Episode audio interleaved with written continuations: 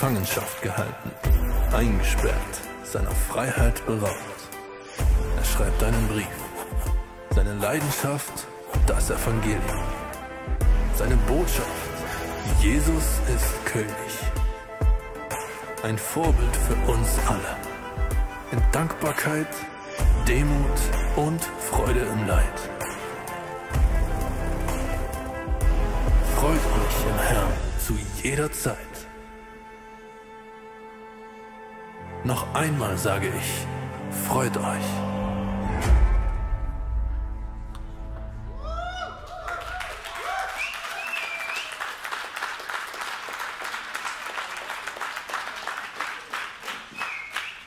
So, ihr Lieben, schön, dass ihr da seid.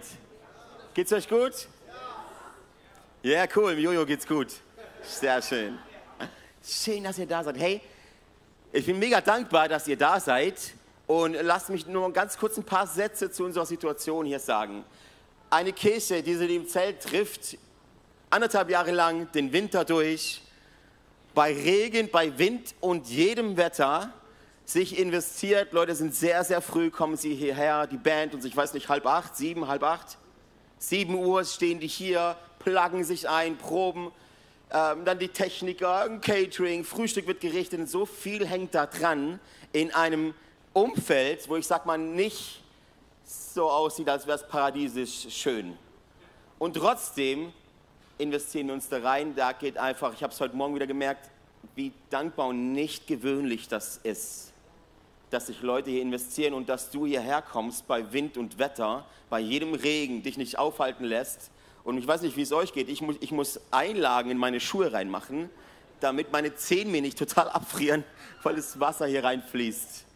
Also was wir hier durchmachen, dient irgendeinem Zweck und ist nicht gewöhnlich. Deshalb herzlichen Dank wirklich von ganzem Herzen, dass ihr euch hier weiter investiert, auch für die ganzen Reach-Spenden, für alles, was ihr gebt, für alles, was wir hier bauen können.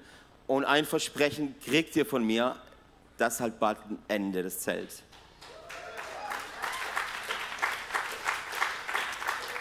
Genau. Wir stehen mehr oder weniger kurz vorm Kauf von einem Objekt. Oh. Mehr dazu in ein paar Wochen, kurz vorm Notar. Genau, cool. Wir starten in die Serie rein. Ähm, Philippa-Brief, die Serie zum Philipperbrief, der Brief an die Philipper. Der Brief an die Philipper. Ich bin mega on fire für die Serie, weil ich liebe mal wieder so eine Serie, wo es um einen Brief geht, um ein Buch geht, wo biblische Texte wichtig sind, wo wir sie auseinanderrupfen. Und ich kann dir jetzt schon garantieren, wir machen heute ein, ein, ein, Overview über den Brief, über das mehr oder weniger das erste Kapitel, über den Kontext von der Story, von wo befinden sich Philippi, was hat damit auf sich. Und ich kann dir heute schon versprechen, die werden die Augen klappen. Äh, die werden die Augen aufgehen. Wie sagt man denn? Immer diese deutschen Sprichwörter, die ich versuche nachzusprechen, dann auseinander. Ich glaube, ich muss es lassen. Dich wird's umhauen. Cool. Ich dachte mir, zu so einer Lehrpredigt sitze ich mich hin. Achtung, Effekt. Nicht, dass ich umkipp. So sehe ich aus wie ein Lehrer? Passt es? Okay. Ist auch echt gemütlich, muss ich sagen. Und meine Füße werden nicht nass. Cool. Wir steigen ein, ist eine Einleitung in, die, in, die, in, den, in, den, Brief. Wir beschäftigen uns heute mit dem ersten Kapitel vom Philipperbrief. Ähm, zum aller, zuallererst natürlich, der Philipperbrief ist ein Brief. Genau, ein Brief, wo Paulus an eine Gemeinde in Philippi schreibt. Also es ist kein Text, von einer systematischen Theologie oder sonst was, sondern es ist in erster Linie erstmal ein Brief, der jemand jemanden schreibt. Okay? Ein Brief. Und ähm, wir schauen mal, was der Paulus da den Philippern schreiben möchte oder warum er diesen Brief schreibt oder was sich dahinter verbirgt. Weil du musst verstehen, was ich glaube oder was wir glauben ist, dass Briefe in der Bibel absolut wahr sind. Alles, was in der Bibel steht, ist komplett die Wahrheit. Das glauben wir. Es ist 100% die Wahrheit. Aber so ein Brief, wie wir es jetzt vor uns haben, im Philipperbrief, ist zuallererst, schreibt den Paulus an die Gemeinde in Philippi. Zuallererst. Also es ist nicht in erster Linie unbedingt, okay, nehme ich gleich für mich an. Wir glauben, dass du kannst jeder kann aus der Bibel etwas mitnehmen. Aber in erster Linie schreibt Paulus an die Gemeinde in Philippi. Ist mega wichtig. Und wenn du verstehen willst, was die Bibel mit dir zu tun hat, musst du zuerst verstehen, was hatte sie mit denen damals zu tun.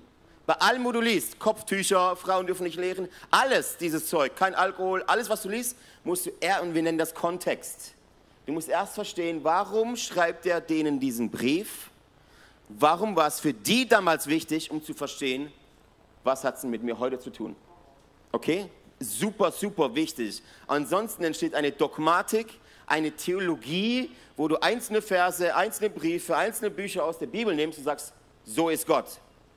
So ist Gott. Deshalb gibt es Kirchen, wo Männer und Frauen auf unterschiedlichen Seiten sitzen und unterschiedlich agieren dürfen oder auch nicht.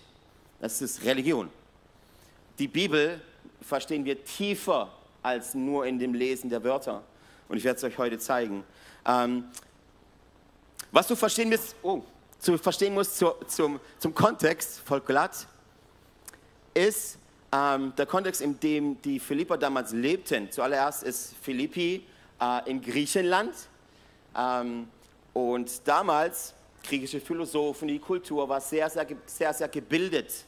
Äh, und selbst Paulus war ausgebildet in griechisch-römischer Rhetorik. Rhetorik ist die Kunst des Redens, die Kunst, Menschen, die Kunst, die ich nicht habe, die Kunst, Menschen auf seine Seite zu holen durch Wörter. Interessant ist, dass nicht viele Leute lesen und schreiben konnten, circa 15 Prozent, aber sehr viele brutal gebildet waren in rhetorischem Sprechen. Es ist wichtig zu wissen, wenn wir nachher diesen Brief lesen, siehst du diese Gabe da drin. Nicht nur bei den Briefen von Paulus, sondern bei vielen Briefen zu dieser Zeit. Okay, schlag mal mit mir auf, gehen wir gleich rein. Philippa 1, Vers 1. Philippa 1, Vers 1. Wer es hat, sagt, ready. Wer hat eine Bibel dabei? Zeig mal kurz, zeig mal eure, eure Schwörter. Okay, wenn der Akku leer geht, bei dem hast du halt ein Problem. Da geht der Akku nicht leer. Wer hat einen, wer hat einen, wer will mal, komm, komm, wir lesen mal vor. Philippa 1, Vers 1 bis, machen wir mal bis 14. Wer, ist, wer hat denn die Gabe der Rhetorik? ähm, machen wir, Yvonne, hast du Lust vorzulesen? Komm on, kriegst ein Mikrofon? Dann 1 bis 14. 14. Ja. Ja. Paulus und Timotheus, die Jesus Christus dienen, schrieben diesen Brief an alle in Philippi, die Gott durch Jesus Christus für sich ausgesondert hat. An die ganze Gemeinde mit ihren leitenden Mitgliedern und den Diakonen. Gnade und Frieden sei mit euch von Gott, unserem Vater und von Jesus Christus, dem Herrn. Ich danke meinem Gott jedes Mal, wenn ich beim Beten an euch denke. Jedes Gebet für euch, für euch alle, wird mir erneut zum Dank und erfüllt mich mit Freude, Dank und Freude, dass ihr euch so eifrig für die gute Nachricht einsetzt, seit dem Tag, an dem ihr sie angenommen habt. Und bis heute. Ich bin ganz sicher, Gott wird das gute Werk, das er bei euch angefangen hat, auch vollenden bis zu dem Tag, an dem Jesus Christus kommt. Ich kann gar nicht anders als so über euch denken, denn ich trage euch alle in meinem Herzen, gerade jetzt, da ich für euch die gute Nachricht im Gefängnis äh, bin und sie vor Gericht verteidige und ihre Wahrheit bezeuge. Ihr alle habt ja Teil an der Gnade, die Gott mit damit erweist. Er weiß auch, wie sehr ich mich nach euch allen sehne, mit der herzlichen Liebe, die Jesus Christus in mir geweckt hat. Ich bete zu Gott, dass eure Liebe immer reicher wird an Einsicht und Verständnis. Und dann könnt ihr in jeder Lage entscheiden, was das Rechte ist und werdet an dem Tag, an dem Christus Gericht hält, rein und ohne Fehler dastehen. Reich an guten Taten, die Jesus Christus zum Ruhm und zur Ehre Gottes durch euch gewirkt hat. Ihr sollt wissen, Brüder und Schwestern, dass meine Gefangenschaft sogar zur Verbreitung der guten Nachricht beigetragen hat. Die Beamten am Sitz des Staatshalters und alle, die meinen Prozess verfolgt haben, wissen jetzt, dass ich angeklagt bin, weil ich Christus diene. Und gerade weil ich im Gefängnis sitze, sind die meisten Brüder und Schwestern hier am Ort durch den Beistand des Herrn voller Zuversicht und getrauen sich, die Botschaft Gottes nun erst recht und ohne Furcht weiterzusagen. Vielen Dank dir, Yvonne. Super cool. Hammer. Da steht jetzt viel drin. Gell? Das sind 14 Verse. 14 Verse könntest du jahrelang auseinanderrupfen, weil die Bibel tiefer ist als lang. Die ist tiefer als lang. Einzelne, du kannst über einzelne Wörter predigen ohne Ende. Also deshalb ist die Bibel auch nie ausgeschöpft. Das ist cool. Ähm, ich möchte euch den allerersten Fokus auf einen ganz, ganz wichtigen Vers für dich als Nachfolger Jesu richten. Nämlich Paulus sagt, dass er überzeugt ist, dass dieser Jesus, der in dir ein Werk begonnen hat, es auch zu Ende bringt. Das heißt, du darfst mal runterkommen vom Leistungsdenken, vom, vom ich schaffe nicht, ich kann nicht, ich muss eigentlich mehr und ich soll eigentlich mehr und ich schaffe irgendwas nicht. Ja, Paulus sagt, chill out, das ist das, was Jesus macht. Der hat es in dir begonnen, hast dich auch selber nicht gerettet. Oder warst du der, der du dich gerettet hast? Nein, das war Jesus. Der hat ein Werk in dir begonnen, er wird es in dir vollende bringen. Falls du auf der Suche nach deiner Berufung bist, chill. Calm down, wirklich. Komm runter, das macht Jesus für dich. Umso mehr es anstrengend wird, umso weniger schön wird es. Okay? Ganz arg wichtig. Und dann gehen wir weiter. Ähm, dann lesen wir noch, wer hat, wer hat noch die Gabe von Rhetorik? Des Vorlesens. Dann lesen wir nämlich noch weiter in sieben, und zwar die Verse 27 bis 30. Hat es jemand gerade aufgeschlagen? Maja, komm. Okay. Habt ihr eure Bücher schon zu? Super, gut. Der Niklas, hast du es gerade aufgeschlagen? 27 bis 30. Möchtest du vorlesen? Okay, er muss.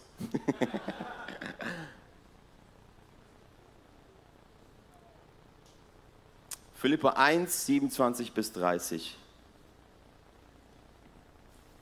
Ihr sollt so leben, wie die Botschaft von Christus, wie es der Botschaft in Christus entspricht. Ob ich komme und euch wiedersehe oder ob ich nur von euch höre, haltet im Geist fest zusammen und kämpft gemeinsam für den Glauben an die Botschaft Gottes.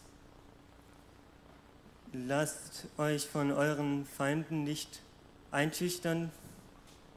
Für sie ist das ein Zeichen, dass sie für sie ist das ein Zeichen, dass sie verloren sind. Für euch dagegen ein Zeichen, dass ihr gerettet seid, und zwar durch Gott selbst.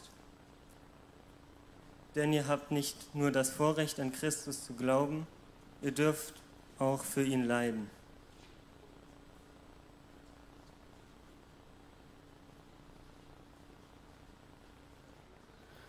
Genau. Okay, jetzt musst du verstehen, okay, warum haben wir jetzt einen Sprung gemacht?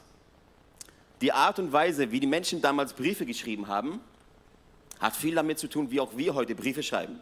Schon mal was einem Geschäftsbrief gehört?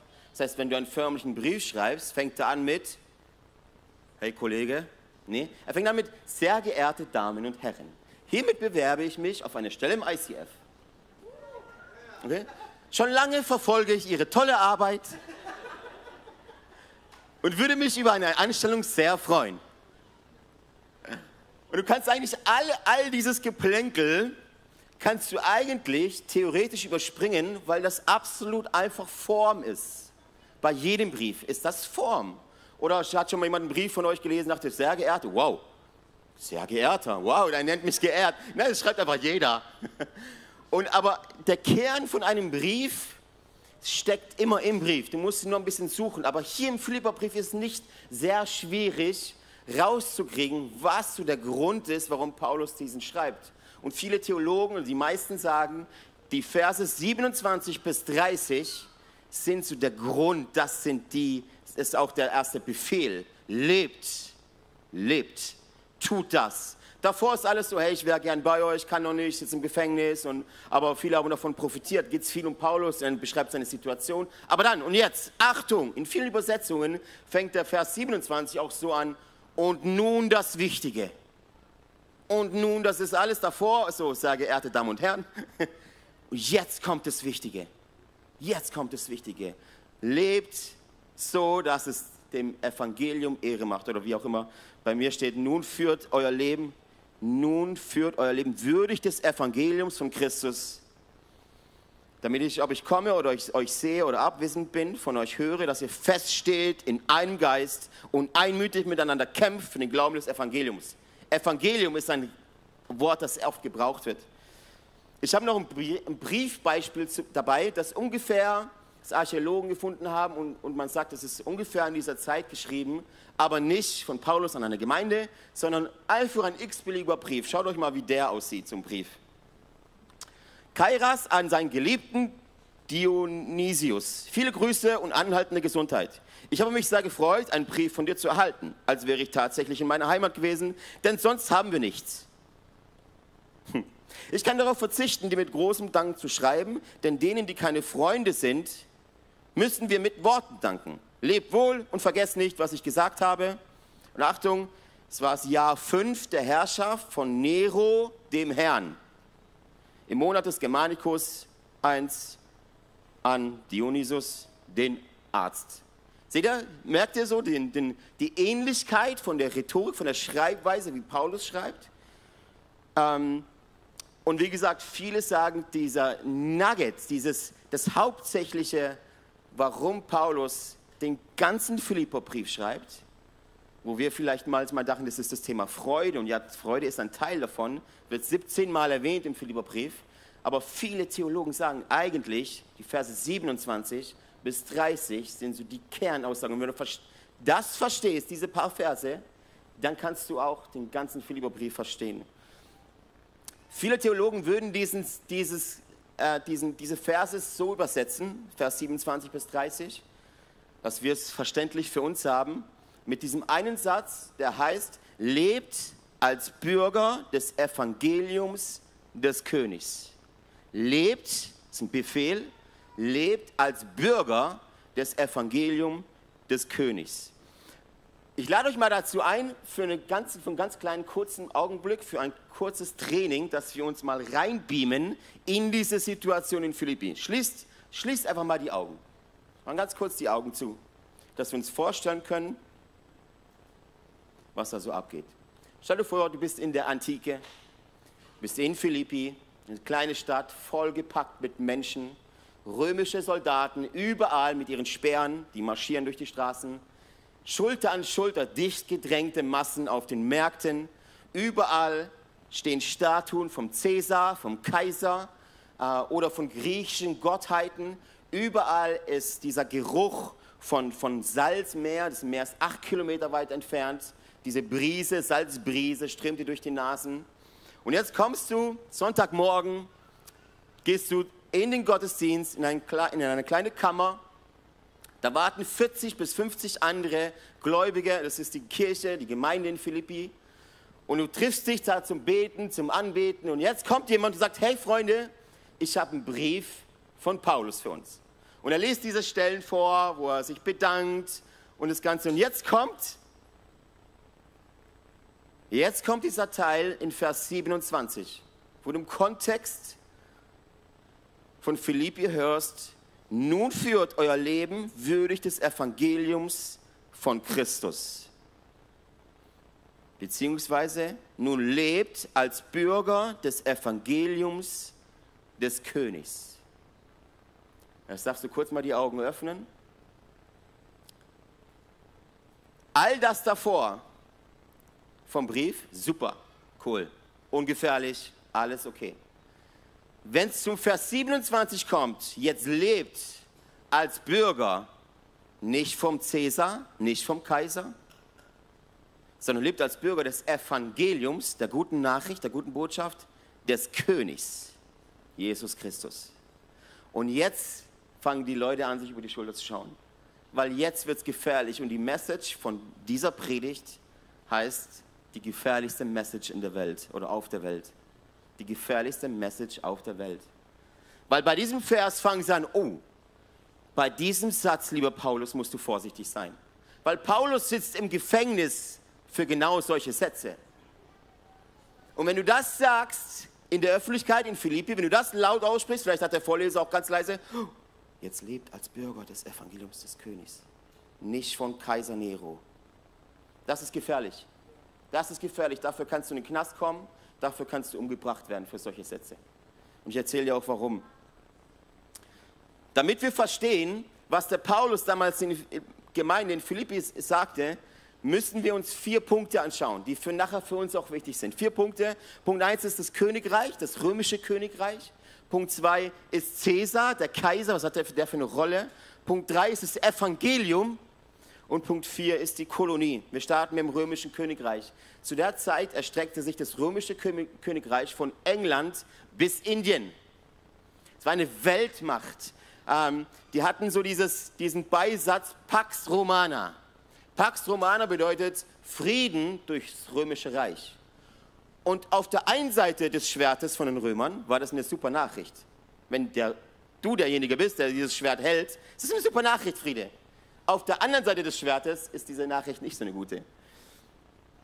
Und für viele Leute damals war das eine super Zeit, das Römische Reich. Weltwirtschaft, Welthandel, die haben Transportwege geschaffen, die haben Schiffe gebaut, Leuten war es möglich, einen Handel zu betreiben in Philippi. Die Römer kamen und viele haben gejubelt, viele haben geschrien. Hey, und die Römer sagten, wir bringen euch Kultur, wir bringen euch Leben, wir bringen euch Wohlstand, wir bringen euch ähm, Bildung, wir bringen euch viele gute Sachen. Du, für, ab dem Zeitpunkt, als die Römer kamen, war es für dich möglich zu reisen.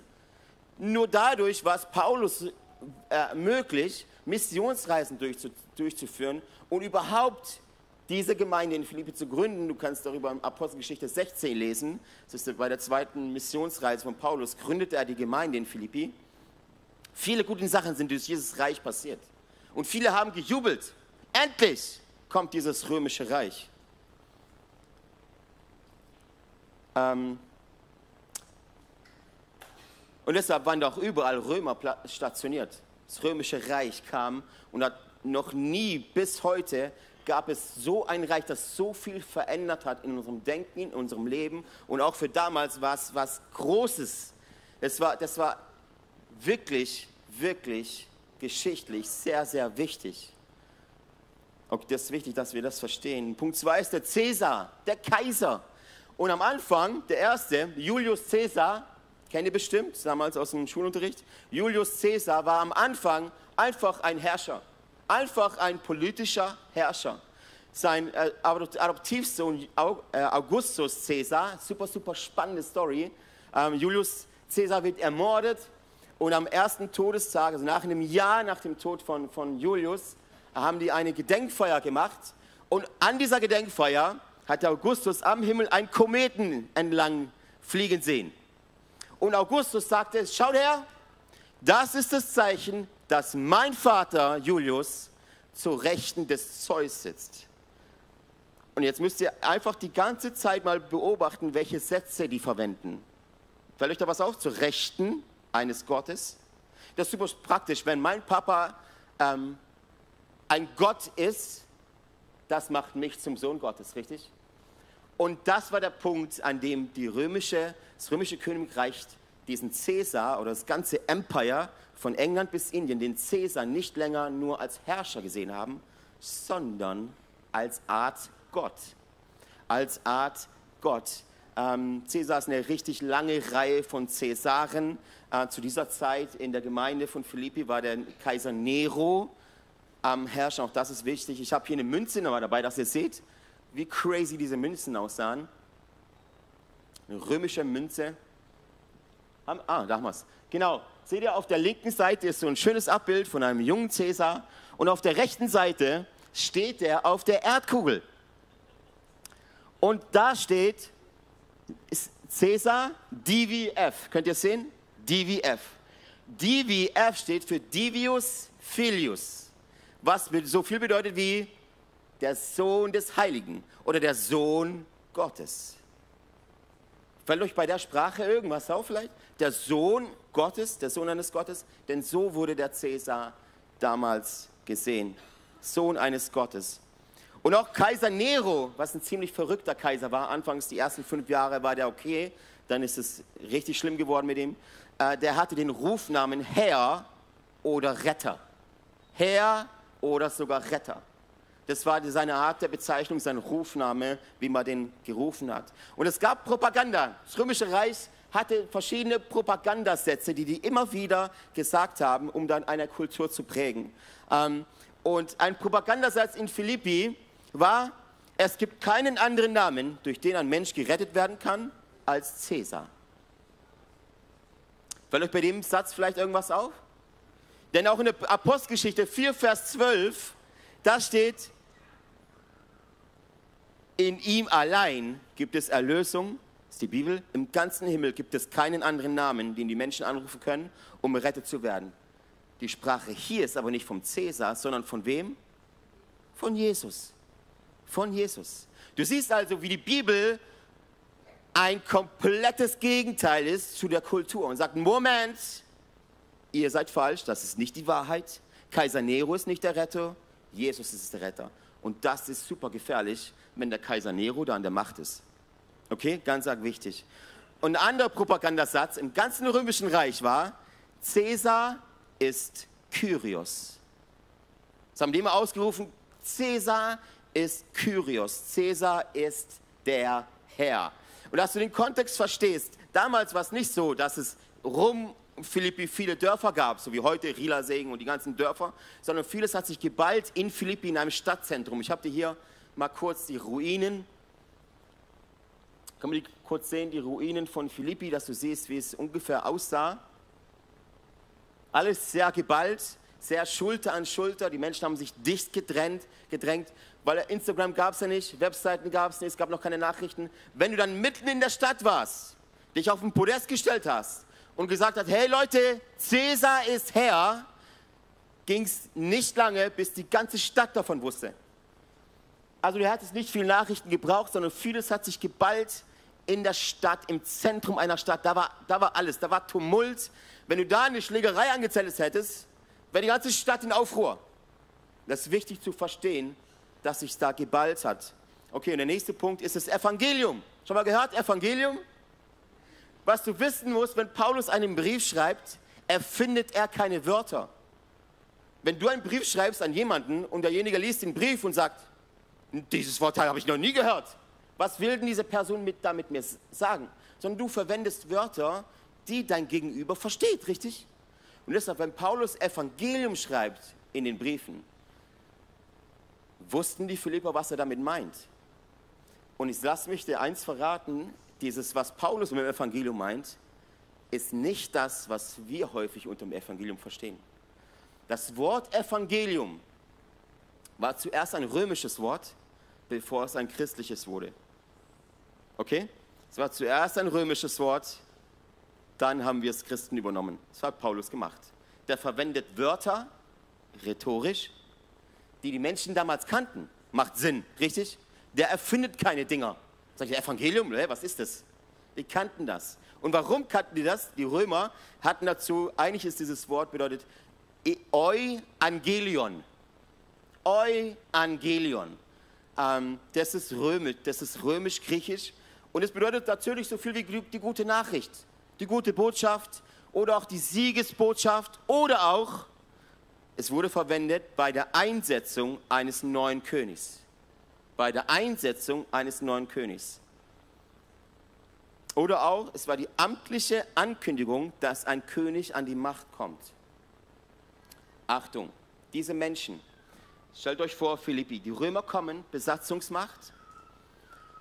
Dann haben die Botschafter, total crazy, Botschafter nach Philippi geschickt oder in die Städte, die sie halt einnehmen diese Menschen nannten sich oder nannte man Evangelisten.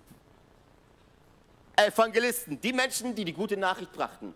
Hey Leute, Philippi, Philippis Bürger, Cäsar ist der Herr, Cäsar ist Kyrios und die Römer kommen und wir werden euch Staatsbürgerschaften geben. Wir bauen eine Arena, wir bauen Handel, Wohlstand für alle. Ja! Haben die Philipper geschrien. Ja!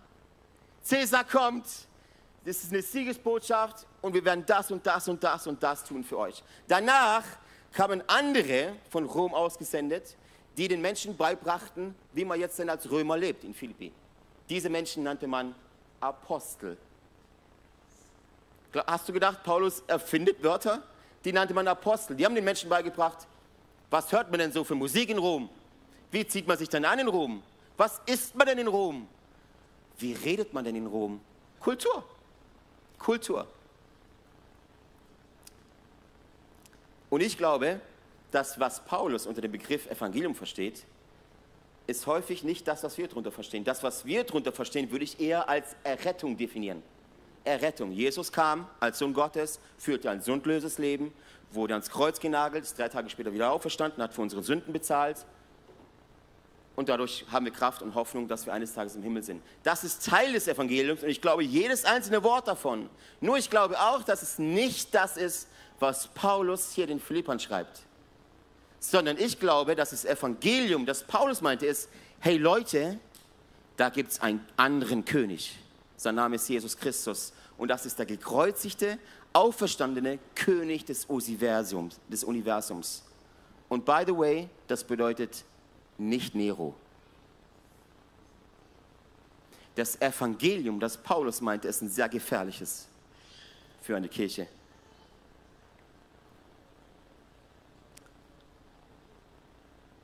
Und dann das nächste, die Kolonie. Was ist eine Kolonie?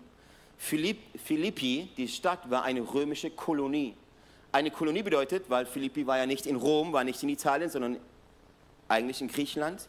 Und eine Kolonie, das die Römer damals zur Kolonie gemacht haben, haben gesagt, okay, das ist zwar Griechenland, aber wo wir uns bewegen in Philippi, das machen wir zu römischen Boden. Das heißt, wurdest du damals in Philippi geboren, warst du automatisch Römer. Für viele Menschen damals in Philippi war das eine super Nachricht. Evangelium. Euangelios. Die gute Nachricht. Du bist jetzt Römer. Das war schon was. Das war schon was. Du hast die gleichen Gesetze galten in Philippi wie in Rom. Ähm, die Bürger von Philippi hatten dieselben Rechte wie die Römer. Bürgerrecht auch genannt. Die gleiche Kultur. Und dadurch entstand in Philippi eine tiefe Loyalität zu Rom und zum Kaiser. Weil wenn der Kaiser dein Retter ist und dir Wohlstand und Geld und Kunden und Vergnügen und die Olympischen Spiele und was da alles an Ursprung hatte, gebracht hat, dann, hast, dann warst du, hattest du eine tiefe Loyalität zum römischen Reich. Und jeder, der was dagegen sagte, stell dir vor, du hast Bürger, römisches Bürgerrecht und jemand sagt, nee, nee, Nero ist nichts, Jesus, warst du automatisch auf der Seite eher der Römer, obwohl du Jude warst. Das ist wichtig zu verstehen. Rom war das Vorbild für Philippi. So wie wir heute die, eine Kirche haben und auch wir sagen, die Kirche ist eine Kolonie des Himmels. Und so wie Philippi diesen Auftrag hatte, weil das ist ein Auftrag der, einer Kolonie, zu sagen, okay, die ganze Region bringt denen römisches Denken bei und römische Kultur. Das war das Ziel vom Königreich. Und genauso ist es im, König, ist es im Gottes Königreich, dass, dass wir eine Kolonie sind und unser Auftrag ist, die ganze Region beizubringen, wie man denn im Königreich Gottes lebt. Und auszurufen, Evangelisten, Achtung, Moment mal, hier gibt es einen König. Es gibt einen anderen König. Und auszurufen, lebt als Bürger des Evangeliums des Königs. Lebt als Bürger. Und vielleicht merkst du jetzt diese, das Scharfe in dem Brief von Paulus wo den Philippi, Leute in Philippi, die eine tiefe Loyalität zu allen hatten, lebt als Bürger des Evangeliums des Königs. Deshalb wurde Jesus gekreuzigt. Deshalb sitzt Paulus im Gefängnis. Wenn du damals gesagt hättest, es stand das Evangelium, das ich damals gesagt habe, dass Jesus für uns gestorben ist und das andere, wenn du, stell dir vor, du hättest dich vor dem Kaiser hingestellt oder mitten in Philippi hingestellt und hättest gesagt, Leute, da gibt es einen Jesus, der ist für uns am Kreuz gestorben. Er hat für deine Schuld bezahlt, dir alles weggenommen, damit du jetzt in Freiheit leben kannst. Er hat für dich bezahlt. Alle würden sagen, ja cool, mega. Und deshalb ist mein Ziel, auch in den Himmel zu kommen. Dein Ziel ist in den Himmel. Hey, super, cool. Habe ich nichts dagegen. Leb, wo du willst nach dem Tod. Ich meine, ich gehe in den Olymp zum Zeus. Du kannst es einen Himmel nennen. Du kannst Gott Gott nennen. Ich nenne ihn Zeus. Kein Problem damit und auch Jesus anzubeten. Damit hatten die Leute kein Problem. Die haben Poseidon angebetet, die haben den Cäsar angebetet, die haben den Ur, Ur, Ur, Urgroßvater, weil, er irgendwas Krasses gemacht hat, angebetet. Die hatten Hausgötter, die haben mit Anbetung, oh ja komm, dann lass uns Jesus auch noch dazu nehmen. Der ist von den Toten auch verstanden, Lass uns den auch anbeten.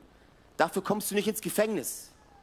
Dafür kommst du nicht ins Gefängnis. Wenn du gesagt hättest, da gab es einen, der ist für deine Schuld gestorben, ja prima, super, cool, nimm es. Alles klar, Jesus, ein toller Mann, super Prophet, wow, viele Nachfolger, ja cool, ist doch schön.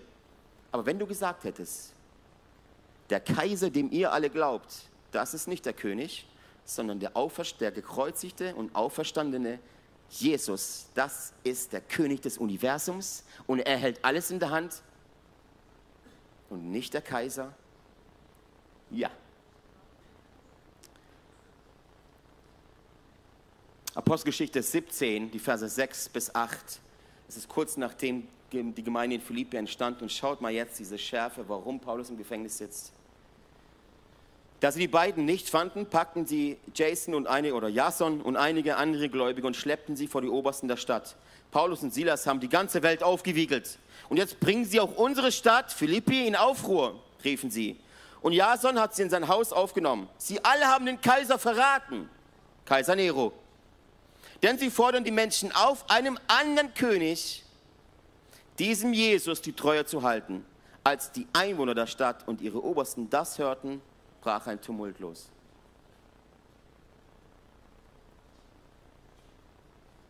Lebt als Bürger des Evangeliums des Königs Jesus und keinem anderen König. Weiter sehen wir in dieser Sprache in Philippa 1, 27 bis 30, da steht dann eben, nun führt euer Leben würdig des Evangeliums von Christus, damit ich, ob ich komme oder euch sehe oder abwesend bin, von euch höre, dass ihr feststeht in einem Geist und einmütig miteinander kämpft.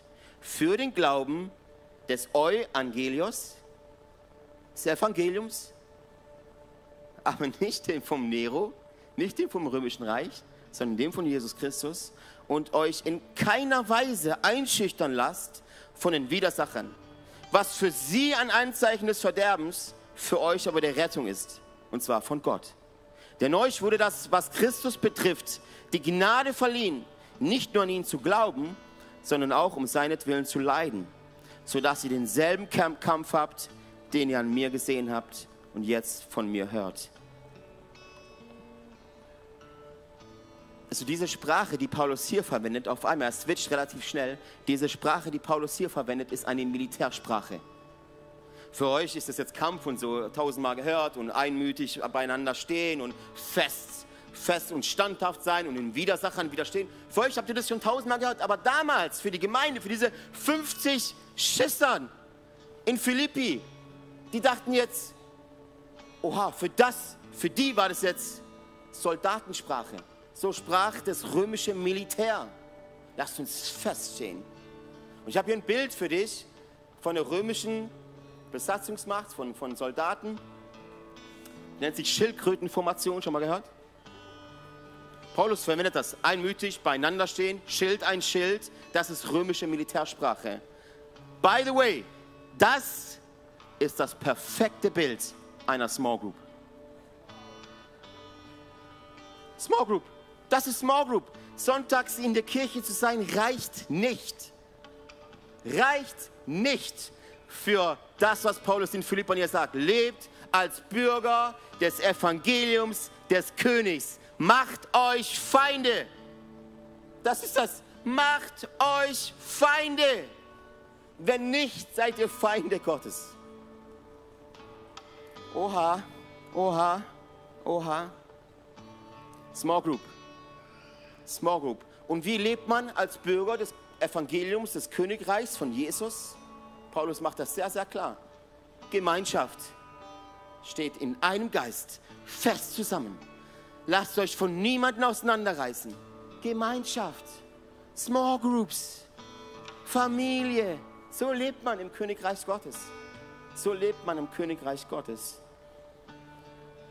Ich habe noch ein anderes Bild, weil das ist sehr defensiv. Das ist die Stellung, wenn jemand angreift. Das mit den Sperren nach vorne, das ist Angriff.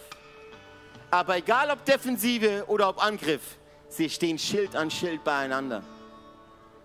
Das ist das Bild, das Paulus der Gemeinde in Philippi sagt. Das ist keine One-Man-Army, das ist keine, keine Ein-Mann-Show, das ist nicht ein Heiliger führt alle an, das ist steht fest beieinander, seid eines Leibes, eines Geistes und lasst euch nicht einschüchtern, in keiner Weise einschüchtern von den Visasachen und kämpft, steht fest, glaubt, geht voran, treibt nach vorne. Und jetzt hol das Bild zurück von der Gemeinde in Philippi. Diese paar Leute gegen eine römische Besatzungsmacht, gegen eine Kultur, gegen die Gesellschaft. Und jetzt ist halt die Sache, liebe Freunde, liebe Kirche, liebe ICF Singer, liebe ICF Schwarzer Bodensee, lieber Chris auf YouTube im Podcast. Jetzt leben wir nicht mehr unter der Herrschaft eines Cäsars. Das römische Reich ist nicht mehr da wir haben jetzt Politiker, es ist Demokratie. Das heißt, ist eigentlich äh, wählen wir eine Partei, die uns dient. Es ist nicht wie damals ein Herrscher. Also wer glaubst du, könnte dein Cäsar sein? Wer glaubst du, ist dein Cäsar? Und die andere Frage ist, welchem Evangelion, welchem Evangelium, welcher guten Nachricht, welcher Siegesbotschaft glaubst du? Und auch wenn wir heute keinen Cäsar haben, ich glaube, dass wir in einer Zeit leben, wo du und ich unsere eigenen Cäsaren sind. Selbstbestimmung. Wenn du nicht glaubst, dass die Message genauso gefährlich ist wie damals, dann geh mal auf eine Demonstration, wo die ganzen Damen sind, mit einem T-Shirt, My Body, My Choice. Kennt ihr das? Ideologien gegen, für Abtreibung bis zur letzten Sekunde. Geh auf so eine Demonstration, stell dich hin und sag, hey, hey, Evangelium, Evangelium, du bist nicht dein eigener Cäsar, du bist nicht dein eigener König, du bist nicht Kyrios, Jesus ist der Herr und er ist der König aller Könige und your body, your trust, nein, nein, es ist nicht dein Körper und es ist auch nicht deine Wahl der Grund, warum wir das häufig nicht verstehen, weil, weil keiner von uns in einem Königreich aufgewachsen sind. Aber wenn du in einem Königreich, Königreich aufgewachsen bist, wirst du sehr schnell merken, der König entscheidet über alles. Ihm gehört alles. Er ist die oberste Autorität, Totalität. Er ist alles. Es ist nicht my body, my choice. Oder LGBTQ plus M, was auch immer ist genau dasselbe. Ideologie. Ich darf selber bestimmen, welche Sexualität ich habe. Stell dich hin in diese Lobby. Stell dich hin in diese Lobby und sag falsch, falsch. Jesus ist Kyrios, nicht du. Und dieser Gott, den ich kenne, der macht keine Fehler. Und ein Satz zu dieser Ideologie. Pass auf, wenn ich euch den ganzen Tag von einer, von einer lila Kuh erzähle, und wie schön sie auf der Weide ist und ihr das in der Werbung von Milka gesehen habt, rauf und runter, würdet ihr eines Tages zu dem Entschluss kommen, lila Kuh. Hast du gerade eine lila Kuh im Kopf? Wer hat eine lila Kuh gerade gesehen im Gedanken? So funktioniert das. So funktioniert das. Das ist nichts anderes. Und wenn du in so einem Umfeld aufgewachsen bist, wo das rauf, rauf und runter geht, in Großstädten, dann kommt, dauert es nicht lang, bis die Gedanken zu Gefühlen werden oder die Gefühle zu Gedanken werden und du irgendwann sagst, ich glaube, ich bin im falschen Körper. Weil meine Gefühle und meine, meine, Gedanken mir das sagen. Und jetzt Achtung, ganz, ganz simpel. Manchmal brauchst du einfach gesunden Menschenverstand. Wenn meine Gefühle oder meine Gedanken mir sagen, ich bin im falschen Körper, muss ich entweder meine Gedanken ändern oder mein Körper. Ist das so? Was ich nur total bescheuert finde, warum die meisten Leute sagen, muss ich meinen Körper ändern. Römer 12, Vers 2 sagt, lasst euch in neue Menschen durch Veränderung eurer Gedanken verändern. Nicht durch eine Operation.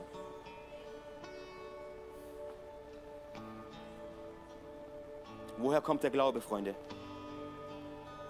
Er kommt durch Hören was ich höre, glaube ich. Deshalb müssen wir in unserer Kirche über solche Dinge reden. Deshalb müssen wir in unserer Kirche über Dinge reden. Was ist ein richtiger Mann? Was ist eine richtige Frau? Was ist eine, eine Familie laut der Bibel? Was ist ein Mensch? Welche Rolle hast du? Welcher Nachricht glaubst du? Und wer ist dein Kyrios? Wer ist dein Herr? Noch nie war dieses Thema von Selbstbestimmung so, so, so groß.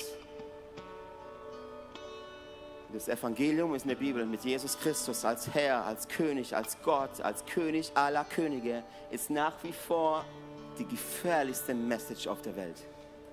Der einzige Grund, warum es für dich noch nicht gefährlich wurde, ist, weil du es noch nicht gepredigt hast. Geh auf die Arbeitsstelle.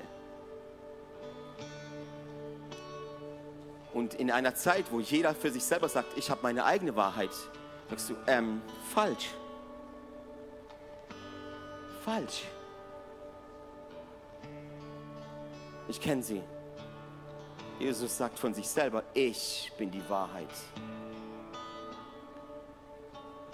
Ich bin die Wahrheit und kein anderer Weg führt zum Vater. Kein Yoga, keine Lebenssteine, die du um den Hals hängst, keine Diäten, kein Fitness, keine Karriere, kein Wohlstand, nichts, kein anderer Kaiser, kein anderer König, nichts anderem, dem du folgst, führt dich ans Ziel und gibt dir echte Erfüllung, sondern Jesus Christus. Und jetzt gehst du nachher, falls du mir nicht glaubst, Instagram, TikTok, mach eine Webseite, schick, schick Briefe meinetwegen, klopf an Türen und verteile diese Message und du wirst sehen, wie diese Message nach wie vor die gefährlichste Message auf dieser Welt ist. Lass uns gemeinsam aufstehen.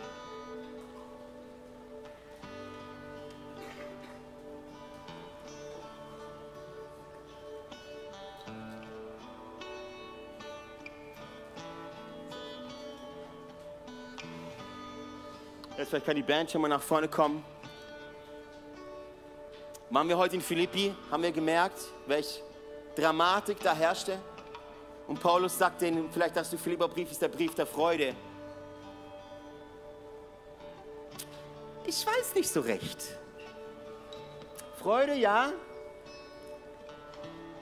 Aber Freude nicht aufgrund von, weil jetzt haben wir Regen, lasst uns freuen, freudig sein oder mir fehlen ein paar Euros auf dem Konto. Nee, nee. Freude, ja. Freude in der Anfechtung. Freude mitten im Leid wegen dem Evangelium. Nicht, weil, weil ich, okay, jetzt bin ich krank und fühle mich nicht gut, da kommt Freude. Nein, nein, Freude, weil ich mir Feinde mache wegen Jesus. Das ist, das ist der Grund. Lebt als Bürger des Evangeliums des Königs und ruft aus, überall wo du bist, hey, Moment mal, du musst nicht ständig gegen die Wand laufen. Du musst nicht ständig Dinge verfolgen oder auf der Suche sein nach, nach meinem inneren Ich. Da findest du nichts. Hör auf zu suchen. Der König kommt. Der König kommt. Der König kommt und er kann für dein Leben König sein. Alles klar?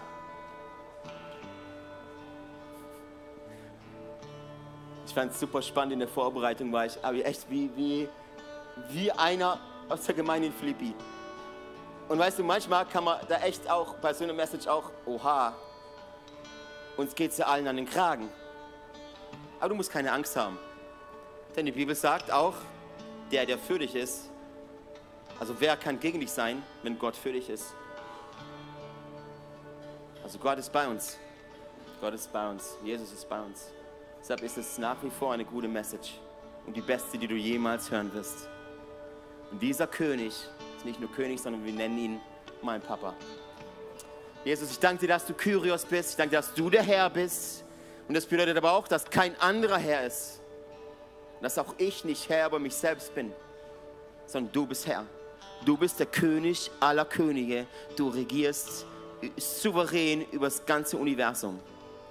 Und du nennst uns dein Volk, dein auserwähltes Volk, deine Braut, deine Kirche. Und forderst uns immer wieder auf, einmütig beieinander zu stehen, eines Geistes zu sein, zu widerstehen, Schild an Schild. Jesus, ich danke dir, Herr, dass du uns zu diesem alternativen Königreich rufst. Herr, du sagst, mein Wille geschehe, wie im Himmel, so auf Erden. So lebt in diesem Königreich. Ich denke, dass du uns rufst zu einem anderen König. Zu dir, Jesus. Jesus, wir lieben dich und wir ehren dich und wir brauchen dich. Wir brauchen dich und das ist auch der Grund, warum wir den Heiligen Geist als Kraft brauchen, als, als, ja, als Stärke brauchen, weil die Message eine starke ist. Und die Bibel schärfer als ein zweischneidiges Wort, äh, Schwert ist. Schärfer als das Schwert der Römer.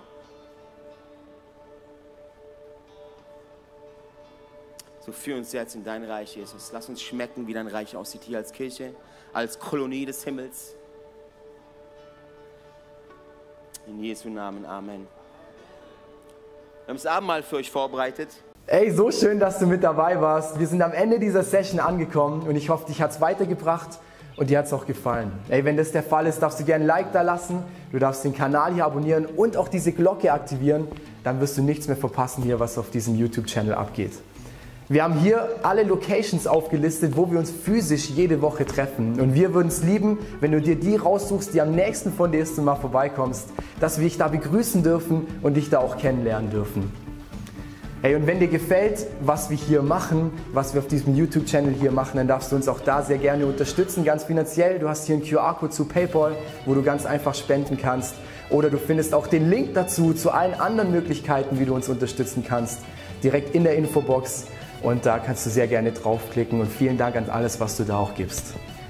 Wenn du das erste Mal heute hier bist oder dich für Jesus entschieden hast, dann sage ich herzlich willkommen in der Family. Ey, du bist Teil einer riesen Church Family, einer Familie von Gott. Und wir, wir glauben daran, dass wir als Kirche Familie sind und eine Familie kennt sich untereinander. Und wir würden es lieben, dich auch kennenzulernen, dich willkommen zu heißen in dieser Familie. Deswegen füll doch gerne das Kontaktformular aus, das wir unten in der Videobeschreibung haben. So kannst du gerne berichten von dir und wir können mit dir in Kontakt treten und dich kennenlernen. Und auch wenn du sonst merkst, ich erlebe was mit Jesus heute durch diese Session, oder durch die ganze Woche hinweg, hey, lass uns das gemeinsam teilen. Auch da findest du einen Link, wo du reinschreiben kannst, was du erlebst, weil wir wollen aneinander teilhaben und erleben und spüren, was Jesus in den verschiedensten Orten, in den verschiedensten Leben von Menschen tut. Und es motiviert einfach enorm. Deswegen auch da herzliche Einladung, teile das sehr gerne, was du da erlebst. Hey, und ich freue mich auf die nächste Session mit dir oder dich an einem unserer Standorte begrüßen zu dürfen. Und ich wünsche dir alles Gute. Mach's gut.